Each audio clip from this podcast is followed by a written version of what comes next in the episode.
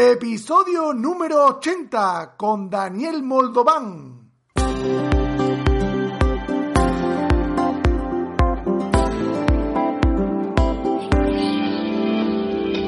Bienvenidos al programa Ventas Éxito, un podcast diseñado para ayudarnos a crecer como vendedores. Un programa donde encontrarás las claves para mejorar tus ventas, alcanzar el éxito y desarrollarte en un vendedor de alto rendimiento. Si tienes un producto que vender, clientes que visitar y mucha competencia, este podcast es para ti. Con vosotros, Ricardo Ramos.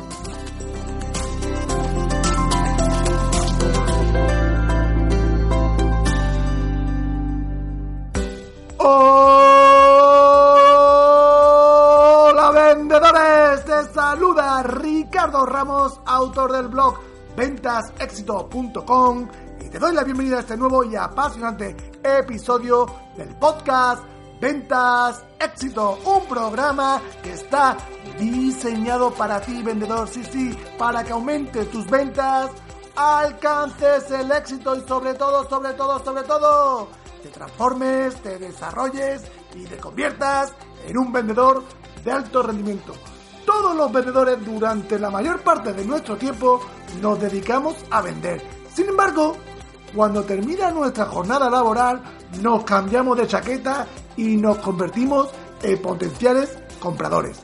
Es decir, vivimos los dos lados de la balanza, como vendedores y como compradores. Hoy nos vamos al lado contrario, al lado de los compradores. ¿Para qué? Para entender mejor cómo piensan, cómo se sienten y cómo actúan. Y para ello nos visita Daniel Moldován y su libro ¿Compramos? Un libro que aunque no es un libro de ventas, te ayudará a comprender mejor a tu cliente desde el punto de vista del comprador y así poder ayudarle y no manipularle a tomar una mejor decisión de compra sin ser víctima de las trampas del consumismo. Si no conoces a Daniel, Daniel es nacido en Rumanía, donde ha estado ligado desde pequeño al mundo de las letras, trabajando como redactor jefe de varios periódicos locales y regionales. Con 24 años cambió de vida y emigra a España, dedicándose al mundo de la construcción.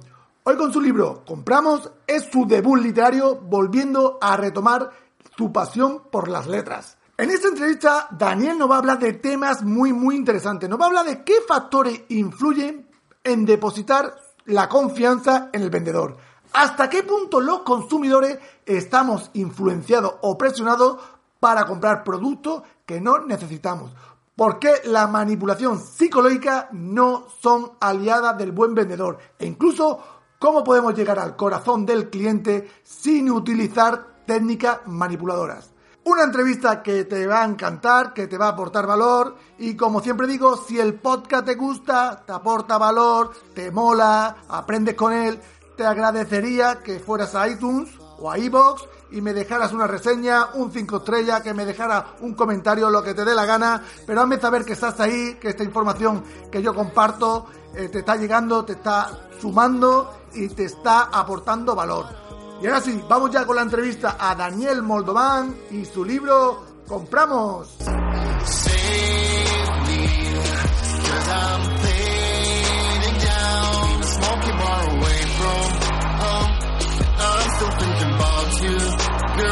Hola Daniel, ¿cómo estás? Hola Ricardo, bien, bien. Nada, yo muy contento de que hayas venido al programa. Lo primero, pues darte la bienvenida a Ventas Éxito Podcast. Y lo segundo, pues nada, darte las gracias por venir a hablarnos de tu libro que se titula ¿Compramos? Sí, sí, sí, se trata de vender, también se tiene que tratar de comprar, ¿no? Porque si no hay compra, tampoco hay venta. También, ahí va, ahí va. todo empieza por ahí, todo empieza por ahí, ¿verdad? Eh, Quería saludar a tu audiencia y agradecer también el tiempo que está dedicando para escuchar el podcast, que espero que sea para añadir un poco más de valor a todo tu trabajo altruista que estás realizando. Muchas gracias, muchas gracias. Pues nada, Daniel, para el oyente que no te conocen, cuéntanos un poquito, ¿quién es Daniel Moldován? Nada, soy una persona normal y corriente, al igual que muchos de tus oyentes. Soy padre de familia, tengo dos hijos. Eh, soy una persona no conformista, siempre en busca de nuevas experiencias de vida.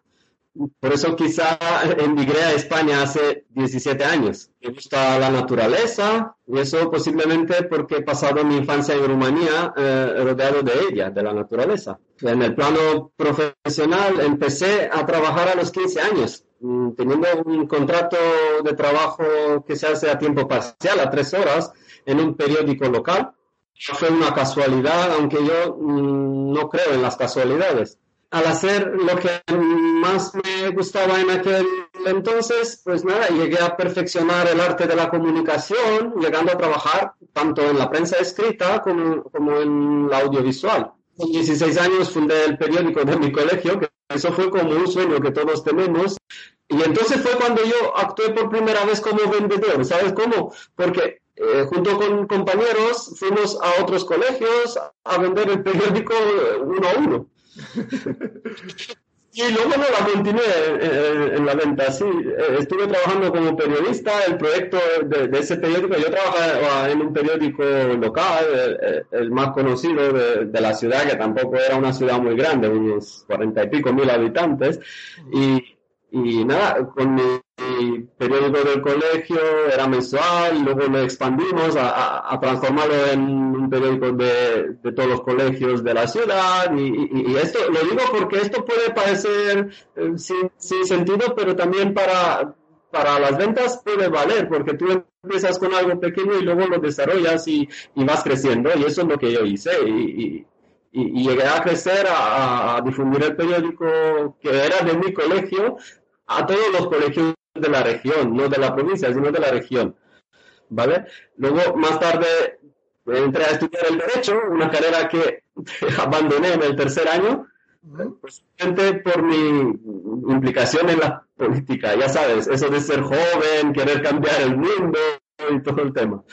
Fui nombrado director de campaña electoral en mi partido, no lo voy a decir porque ya que estamos ahora en campaña tampoco la gente y, eh, y fue entonces cuando todo mi tiempo lo dediqué a eso, dejando de lado los estudios. Sí, lo, digo, no pasa nada. Un par de años más tarde emprendí el camino a España para cambiar, yo creo que radicalmente mi vida. Y eso porque, porque me gusta vivir nuevas experiencias y, que no me conformo nunca con lo que hay. Y, creo que hemos venido a este mundo para ir viendo de todo y, pasando por, todo. Muy bien. Eh, Daniel, dice en tu libro que desayunamos publicidad, almorzamos cookies, comemos novedades, merendamos curso de venta, cenamos nichos de mercado y soñamos con el emprendimiento. ¿Esto por qué lo dices? Es como una expresión metafórica de lo que mm, representa la sociedad capitalista neoliberal en la que vivimos todo el mundo y que se va expandiendo por todo el planeta gracias a lo que llamamos la globalización. No es como, como algo que sí que de verdad comemos, sino como una expresión metafórica. Y es que uno de los pilares más importantes del capitalismo, del neoliberalismo, lo representa el consumismo, que es lo que yo he intentado poner el acento sobre eso, sobre el consumismo. Porque si no hay consumo, no hay crecimiento. Y si no hay crecimiento, resulta que nuestra calidad de vida va empeorando y con ella nuestra felicidad, puede ser. Todo esto que acabo de decirte mm, suena de libro de economía, aunque yo intenté con mi libro mm, hacer una invitación a los lectores a reflexionar sobre todos estos temas, opinando siempre desde mi punto de vista, ¿no? que no quiere decir que yo no respete las demás ideas. Tampoco quiero que se entienda que estoy en contra del capitalismo, sino más bien desapruebo yo algunas de las consecuencias que este provoca en la vida de las personas. En cambio, creo que hemos llegado a un punto en el que el mismo sistema capitalista se ha visto muy cerca de su declive y, vamos a mirar la crisis mundial del 2007-2008. Claro. Por eso creo que el capitalismo se ha vuelto muy agresivo en cuanto a la necesidad de producir cada vez más y vender bajo cualquier concepto. Es mi, mi punto de vista. También hay una contradicción en este sistema a la que le estoy dando muchas vueltas, llevo mucho tiempo sin llegar a una respuesta. Mira, sabemos que eso de competir en el mercado, que ahora es global además, es una de las características del neoliberalismo. Hasta aquí yo lo veo bien en el sentido de que de esta forma aumenta la calidad de los productos que se ofrecen en el mercado. En cambio, si miramos las empresas tan competitivas de puertas hacia adentro, eh, lo que observamos es que la política que se les está ah, inculcando a sus mismos trabajadores es totalmente opuesta. Saber trabajar en equipo es una de las cualidades que todo empleado tiene que tener. Y es de moda, ha puesto de moda. Como esto también lo veo correcto, me pregunto por qué las empresas no aplican la misma política en su relación externa. ¿Qué es lo que les impide cooperar de puertas hacia afuera? O sea, estamos haciendo una política dentro y otra fuera. Y, yo no consigo dar con esta respuesta todavía.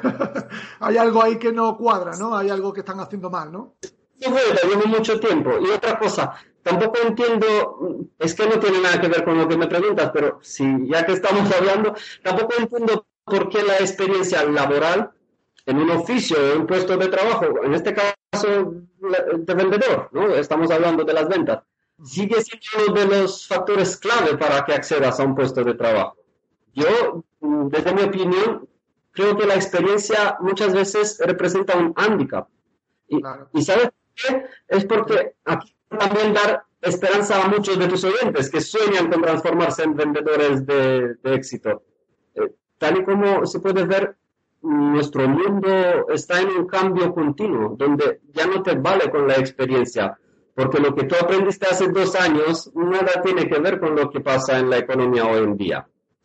Eh, yo creo que hay otros factores más importantes que tenemos que, que mirar eh, a la hora de emplear personas, y aquí lo digo para tus oyentes que son emprendedores y tienen unas empresas y emplean vendedores. Yo creo que la experiencia no es lo más importante, sino lo que es la ilusión, las ganas y la creatividad. Porque la creatividad eh, es esa posibilidad que tenemos para reinventarnos cada día y para salir al mundo innovando para que los demás puedan disfrutar y vivir mejor. En realidad es eso. Eh, Daniel, uno de los factores más importantes a tener en cuenta cuando realizamos una compra es la confianza. Siempre desde el punto de vista del comprador, ¿qué factores influyen a un comprador para depositar su confianza en el vendedor? La confianza yo creo que es la, es, es la clave para, poder realizar cualquier compra y no solo para, las compras y las ventas. ¿eh? Eh, es un factor importante en nuestras vidas, ¿no? La confianza, tener confianza. Eh, de la misma forma, yo te digo que la confianza hay que ganártela de alguna manera, por la forma de ser, de, como persona. Olvídate de la calidad que tienes como vendedor, que no importa eso. Es, primero tiene que ser persona y transmitir la confianza.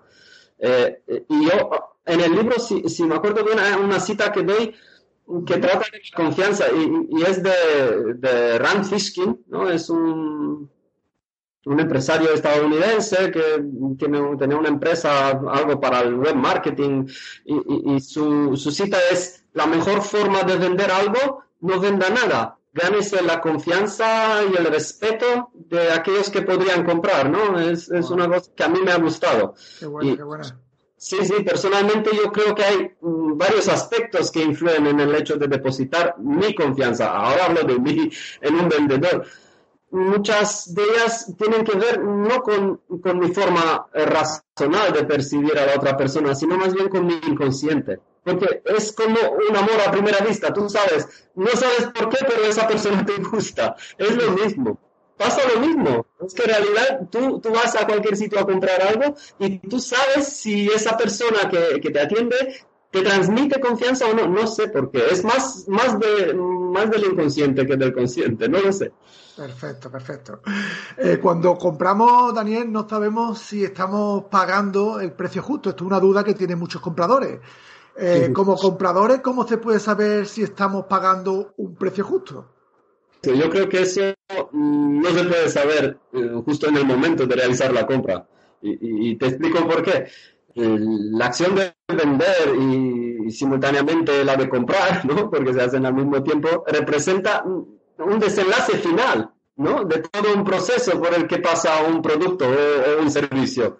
Eh, de que alguien pensó en él, en el producto, en el servicio, ¿no? Primero lo piensas para, para luego pasar por un proceso de producción y, y llegar a la última cadena, que es la compraventa, ¿no? en todo este tiempo mm, se han tenido que emplear un montón de recursos materiales, humanos, también un tiempo, ¿no? Si luego resulta que el precio que se está pagando por el consumidor final incluye, yo, si, incluye los costes reales de los recursos que se invierten, se puede decir que el precio es justo, pero todo eso no lo puedes saber. Por eso yo en el libro hago hincapié en que precio justo tampoco es sinónimo de precio bajo. No, que no se entienda que un precio bajo o low cost es un precio justo, ya que eso puede suponer una utilización de materias primas de baja calidad, como lo digo también en el libro, no respetuosas con el medio ambiente, pero también con la utilización de unos recursos humanos muy mal pagados en condiciones de casi esclavitud, que es lo que en realidad estamos viendo hoy en día, incluso en nuestra sociedad que llamamos desarrollada. Gente trabajando duro para recibir unos sueldos que permitan a las empresas, lo que decía antes, competir en un mercado cada vez más globalizado. No lo sé, yo en realidad, eh, Ricardo, creo que este es un tema que todos tenemos que reflexionar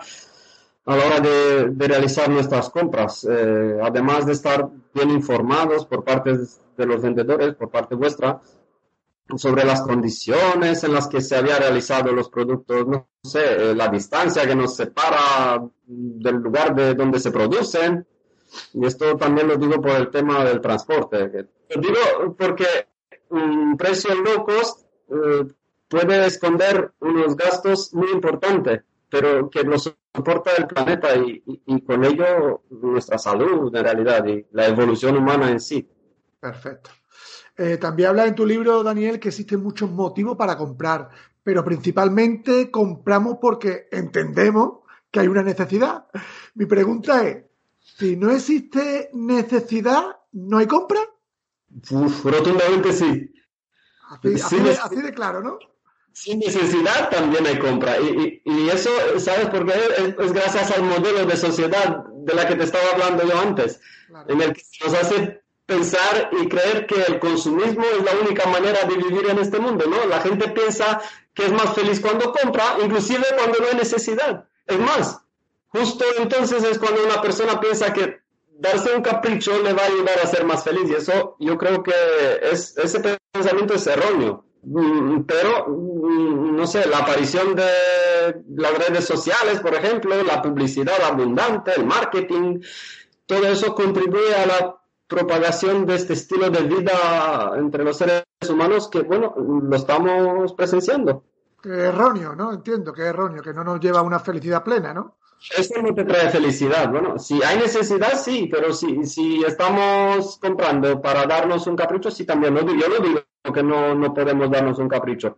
Sí. Y por eso te digo que sí se compra sin necesidad. vale, perfecto, perfecto.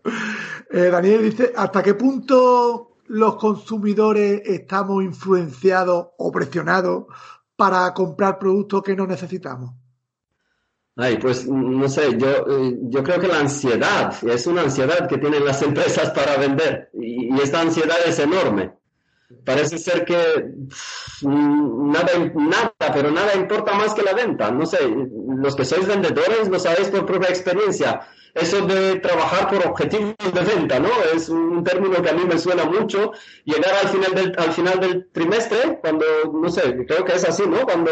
Sí, al final del mes, depende de la, de la empresa, al final del mes, al final del semestre o al año. y cuando tienes que explicar a los, a los jefes, a los superiores, ¿por qué no has llegado al objetivo? Todo eso es frustrante, ¿no? Eh, tú no sé si ahora no, pero antes sí que lo habrás notado. Y yo creo que, que todas estas frustraciones, hay veces, no siempre, no siempre y no en todas las personas, pero estas frustraciones eh, se transmiten a quién, a los consumidores, ¿no? A, dónde va el, vendedor, al consumidor, ¿no? Y, él va frustrado porque no cumple su objetivo y, esa frustración la transmite. Eh, aparte de eso, yo en el libro hablo, hablo sobre el neuromarketing como herramienta muy, muy, que muy potente que tiene la mercadotecnia en sus manos para influenciar, porque tú me preguntas por la influencia y la presión. Eh, eh, es el neuromarketing que, que, influye mucho y presiona desde otros puntos de vista más útiles a, los consumidores. Luego también mm, los metadatos, porque se habla mucho últimamente del Big Data, de, todos los datos que, que, se generan en función de nuestras informaciones que, que brindamos a las empresas eh, muchas veces sin darnos cuenta, a través de Internet y sobre todo de las redes sociales. Perfecto, perfecto. Eh, Daniel, ¿cómo podemos llegar al corazón del cliente sin utilizar estas técnicas manipuladoras, falsa sonrisa, amabilidad acentuada que muchos vendedores utilizan? Sí, esto, yo creo que esto, esto es lo más sencillo que hay. Mira, eh, necesitas solo un poco de imaginación. ¿Cómo, ¿Cómo aplicarla? Pues ver en cada cliente a quién, a tu madre o a tu padre. Y con eso yo lo digo todo, porque estoy, vamos, segurísimo que nadie intentaría manipular a sus padres para venderles algo. Tú, tú, en tu cliente y míralo como a tu madre o a tu padre. Y entonces es cuando tú actuarás de la mejor manera. Y, y, y, sí, es así. Si eh, tu cliente fuera tu padre o tu madre y así preguntarte si tú lo engañarías, ¿no? Siempre, Tú, tú no mires a, la persona, tú, tú, tú, cuando ves el cliente o el posible cliente, tú mira, como, míralo como si fuera tu madre o tu padre y, y, y entonces tú vas a ser tú mismo. Porque tú, tú de cara a tu madre y tu padre, tú no puedes ser otra persona. Tú te tienes que mostrar como, como eres en realidad. Y entonces es cuando, cuando tú vas a triunfar, es cuando vas a tener el éxito. Porque entonces tú transmitirás confianza y, y la gente va a ir a buscarte a ti, no tú vas a tener, tú también prospectarás y buscarás a gente. Pero es cuando, cuando más gente se va a acercar a ti. O cuando tú trabajarás menos en, en buscar a la gente. Porque la gente, el boca a boca funciona. Qué bueno, qué bueno, qué bueno. Qué buena técnica, la utilizaremos, la utilizaremos. Eh, Daniel, en el libro dice que los vendedores utilizamos tácticas ¿no? para seducir a los clientes, como por ejemplo recoger información, ¿no? pedirle información al cliente, despertar su deseo para que nos compren, la sorpresa o convencer de una forma persuasiva, ¿no? Eh, todo esto no es novedad para los vendedores porque son modelos de venta llamados AIDA, ¿no? Eh, mi pregunta es, ¿por qué dices que la manipulación psicológica no son aliadas del buen vendedor? Bueno, es mi punto de vista, que AIDA sea un modelo de ventas y que haya funcionado durante décadas, eso no significa que actualmente eh, es bueno te das cuenta que el mundo cambia a velocidades mucho mayores que antes, ¿no? Los mercados, el sistema, el sistema de ventas, pues hay, muchos factores que, que, que, hoy en día no puede ser igual el modelo de ventas que hace 20 años. Hay mucha más información, los clientes ya no son como antes, también lo, lo digo en el libro. Por eso hay que adaptarse a los nuevos tiempos y eh, intentar utilizar más la imaginación y la creatividad para ser un vendedor auténtico no uno como los demás vendedores. Eh, eh, recuerda cuando, cuando todos somos pequeños, mm, nuestros abuelos nos suelen decir, eres único, ¿no? Eh, yo creo que a muchos de nosotros hemos oído esas palabras. cuando nos lo dicen no lo creemos, pero luego nos parece que eso se nos olvida. Y, lo que hace la sociedad te enseña unos modelos como es la ida y unos pasos que has de seguir, tienes que imitar a otros seres humanos que han tenido éxito y, utilizar las mismas tácticas. Eh, hay que recordar quiénes somos, cómo llegamos a este mundo, ¿no? Después de que, y ahora, ahora sí que, sí que me gustaría mm, ponerte un ejemplo, después de que muchos millones de espermatozoides salen disparados desde el cuerpo de nuestro padre, ¿no? Hacen una carrera espectacular, ¿no? De la cual solo uno consigue llegar a la meta la meta que es el óvulo de la madre. Y nosotros nacimos tan únicos como ese espermatozoide que, que sí que consigue y somos tan especiales para que luego nosotros de mayores intentemos copiar a los demás eh, eh, y, respetar unas cosas que nosotros la tenemos ya. Imagínate cómo somos uno de unos 500 millones. En vez de confiar en nosotros mismos y, y, y, poner a trabajar nuestra creatividad y nuestra forma de ser, porque somos únicos en realidad tú fíjate que, estamos hablando de Aida, ¿vale? Eh, durante muchos siglos mm, se aceptó que la Tierra estaba en el centro del universo, incluso que era plana, ¿no? Y que todo giraba a nuestro alrededor. Y luego se demostró que eso no era real, era, equivocado. Lo mismo pasa con estos modelos de ventas.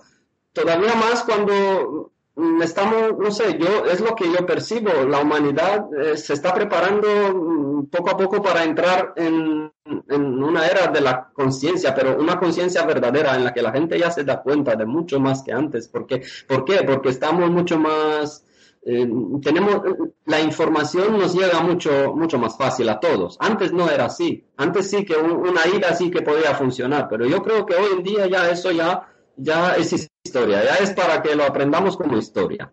Perfecto. Eh, Daniel, ¿qué importancia tiene para un vendedor entender bien lo que quiere comprar de verdad su cliente? Sí, yo trato sobre eso en el libro. ¿no? Yo creo que es una importancia crucial por eso también doy ejemplos. Si, si lo has leído, has visto que pongo ahí ejemplos. Eh, eh, se trata también sobre el tiempo que se puede perder eh, cuando un vendedor se comporta como un robot, ¿no? Porque yo lo digo ahí, o mejor dicho, como un, lector de folletos, ¿no? Porque hay muchos casos que tú, tú también, o sea, tú y, y, todos los que escuchan somos a veces somos compradores, eh, clientes y a veces vendemos, ¿no? Actuamos de las dos formas. Eh, eh, tener, siempre en mente la meta, que el objetivo, que es el cierre de la venta, muchas veces yo creo que puede volverse en contra de un vendedor. Tú, en la vida real, yo creo que hay que disfrutar mm, más el camino, ¿no? La meta no hay que perderla de vista, sí, pero también disfrutar el camino, ¿no? Eh, y tú lo dices, sé que tú lo dices muchas veces porque he escuchado tu podcast, eh, eh, el, el, oficio, la profesión de vendedor no está arreglada, ¿no? Como formación profesional. Correcto.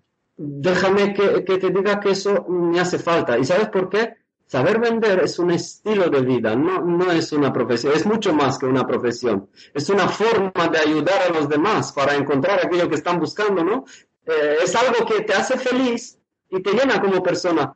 Eso sí, con la condición de ser sincero, de buscar la felicidad del otro, de, empatizar, ¿no? Y, yo imagino que es esencial que un vendedor tenga que centrarse eh, lo máximo posible en los beneficios que el producto, los productos o el servicio tiene para su cliente. Y obviar todos los demás detalles. Tú cuando vendes algo, tú, tú, no, tienes que mirar nada más que el beneficio que, le estás dando al, cliente, ¿no?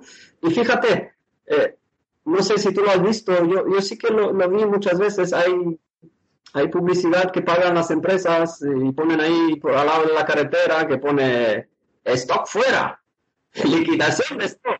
Pues es, ¿qué beneficio me transmite a mí como, como, como cliente? Eso, eso además me invita a que yo le haga a él un beneficio para que liquide el stock. Tú, fíjate, porque estas cosas, si, no te das cuenta, pasas ahí, eh, pasas por, su lado, por, por al lado de, ellas y, dices, vale, sí, liquidación de stock. ¿Y qué? Eh, ya está, claro. Vale. Eh, Daniel, en el libro das ocho categorías, las más comunes, de clientes que nos podemos encontrar. Para ti, ¿qué importancia tiene conocer el perfil de nuestros clientes? Bueno, es importante conocer el perfil mm, a la hora de realizar una atención personalizada, ¿no? Que es lo que se llama. Lo mismo que te decía antes, tú siempre, vuelvo a lo de tus padres, tú siempre conoces bien a tus progenitores, ¿no? A tu, padre los conoces bien, pues a los clientes tendrás que conocerlos bien. Imagina que ellos son tus clientes, ¿no? Pero no sabes cómo se comportan ni cómo son en realidad. Tú eres pequeño, ¿no? Pero una vez que tú creces y vas conociendo a tus padres, ya sabes qué es lo que les gusta, qué esperan de ti. Claro. Cómo entrarle, cuando está enfadado, sabes cuándo no está enfadado, cuándo deciden las cosas, ¿no? ¿Cómo puedes llegar a un acuerdo con ellos, no? Porque la venta se trata de eso, llegar a un acuerdo. Y lo mismo pasa con tus clientes, ¿no?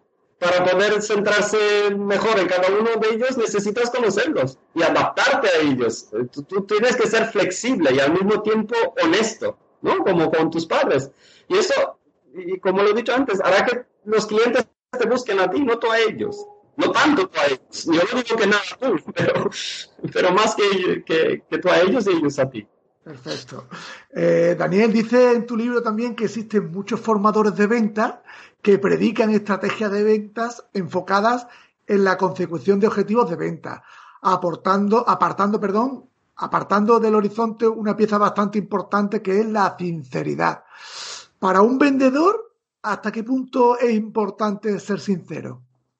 Pues yo creo que es crucial, ¿eh? La sinceridad, la sinceridad genera confianza. Y, tú sabes que la confianza genera ventas. Por desgracia, eh, estamos asistiendo, mm, no sé, a una deshumanización de la venta. Tú, tú lo notarás igual que muchos otros vendedores. No sé si, si la palabra deshumanización es la más correcta. Igual una robotización, ¿no?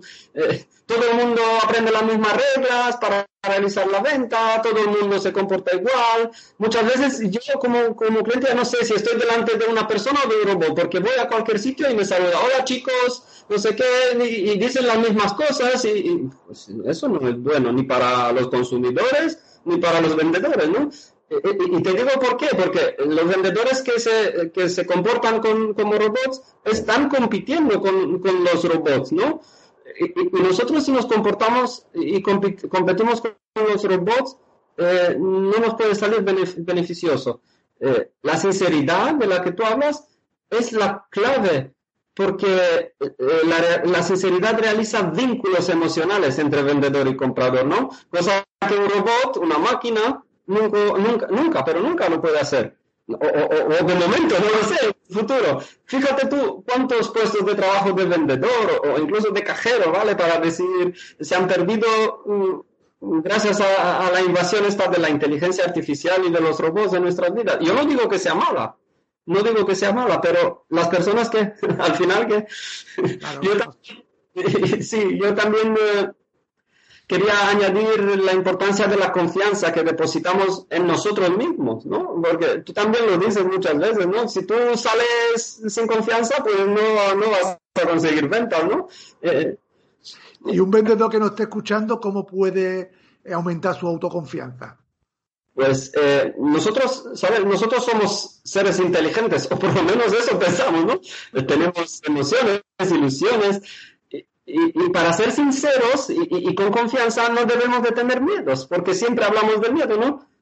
Esas dos cosas no pueden ir de la mano nunca, eh, eh, la sinceridad y la confianza con el miedo, ¿no? Eh, son totalmente opuestas. ¿Y, cómo, cómo, viene el miedo? Pues mm, con la falta de confianza y, yo creo que seguramente con la falta de fe. es muy importante, ¿tú sabes? Porque el miedo el miedo siempre ocupa el lugar vacío que la, que la fe va dejando en nuestros corazones. En términos de ventas, encontramos siempre, siempre se habla del miedo al rechazo, ¿no? Tú tienes un miedo que te rechacen. Es un ejemplo que, yo lo pongo, eh, pero podemos eliminar este miedo consolidando ¿cómo? Consolidando nuestra fe, ¿no? Permitirnos soñar. Yo no digo religión, yo digo fe permitirnos soñar todo el rato, ¿no? Y luchar para cumplir nuestros, nuestros sueños. Y, está claro, mm, yo también lo digo en el libro, no hay nada gratuito. Para, es, para eso, para, para soñar y cumplir nuestros sueños, tenemos que pagar un precio. ¿No? Y esto, cada uno es diferente el precio, ¿no? Para que tú cumplas tu sueño, tú tienes que esforzarte, tienes que dedicar mucho tiempo, tienes que dejar igual de lado tu familia, tienes que hacer un montón de... un precio. ¿Vale? Tú estar dispuesto a aceptar todo esto te puede llevar hacia el éxito. Pero ese éxito mm, hay dos maneras, ¿no? Hay una manera de manifestarse directamente en, tu vida, pero también en la vida de los demás. Eso gracias a, que nosotros somos generosos y, compartimos nuestras experiencias, nuestros conocimientos. ¿Qué es lo que tú estás haciendo con tu podcast? Wow. Buenísimo, buenísimo. buenísimo. Eh, bueno, Daniel, ya para terminar, eh, como esto es un podcast de libros, recomiéndanos un par de libros de venta o, bueno, de lo que tú te hayas leído últimamente, te haya gustado, que nos quieras recomendar. Antes te decía de la sinceridad, pues yo soy sincero, yo de ventas me he leído hace hace bastante tiempo y no me acuerdo cómo se llamaban. Además, yo leo también en mi idioma y, si te lo digo, pues igual no. bueno, uno que nos pueda ayudar en nuestro día a día. a mí me gustan las de ciencia, las de crecimiento personal. Yo, he leído, por ejemplo, Desayuno con partículas de Sonia Fernández Vidal, que es un libro de divulgación científica eh, sobre la física cuántica, pero eso te sirve. Tú, tú si tú te enfocas en, en la venta, tú de cualquier cosa tú puedes aprender. Ya, eso te lo digo yo seguro. Y, también eh, yo he leído universos paralelos de Michio Kaku, que también son cosas, a mí me, me apasiona. Por eso yo, más que nada, yo quería recomendar, porque yo lo escucho y, a mí me gusta y me motiva, porque es un gran motivador. Es un pastor dominicano que vive en Estados Unidos, en, la Florida, eh, se llama Rudy Gracia. Eh, él tiene un podcast, pero también tiene una página web que yo la recomiendo y, espero, espero que me lo agradecerá a tu audiencia. Se llama segadores.com. Es un pastor que, que habla de la fe, pero no como religión. La religión yo, yo también creo, creo que la religión hace, ha hecho, ha hecho durante siglos mucho daño a la gente, pero la religión en, en, el sentido ese de que, que con la religión nosotros todos, el miedo creo que viene de ahí, porque tenemos, siempre vemos a, a Dios como, como el que nos juzga, y la religión nosotros la percibimos como juicio, y eso no es así.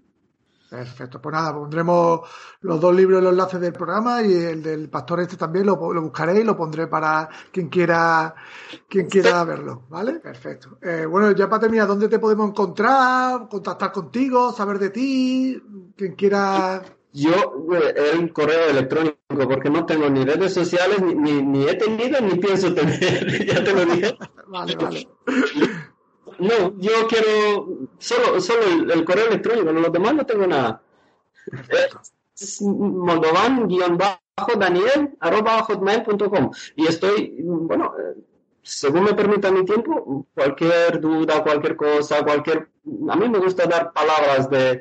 Eh, a la gente motivarla y decirle, sí, tú puedes yo estoy convencido que hay mucha gente que te escucha, pero que sigue teniendo el miedo de emprender, de hacer, de ser vendedor. Y, ¿sabes por qué? Porque no tiene fe y, que la gente que, de que está rodeada, eso pasa siempre. La gente te dice, tú no puedes. ¿Sabes? Eso, eso, eso es muy malo, porque la gente no confía en ti, pero no confía porque tú tienes que confiar en ti. y yo le digo a la gente, tú puedes tú tienes que, tú tienes que hacerlo, tú, tú, tú vas a ser un gran vendedor. terminar, mira, eh, hay una oración que a mí me encanta. Eh, eh, con eso quería terminar. En la vida hay veces que ganamos y veces que aprendemos. Perfecto. Pues nada, Daniel, pondremos, no te preocupes, pondremos todos los enlaces en las notas del programa y nada, hasta aquí la entrevista. Ha sido un verdadero honor charlar contigo, darte las gracias por tu tiempo y sobre todo, sobre todo por ayudarnos a entender mejor esto de los compradores y de las ventas. Gracias a ti también, Ricardo. Pues nada, te mando un fuerte abrazo. Igualmente.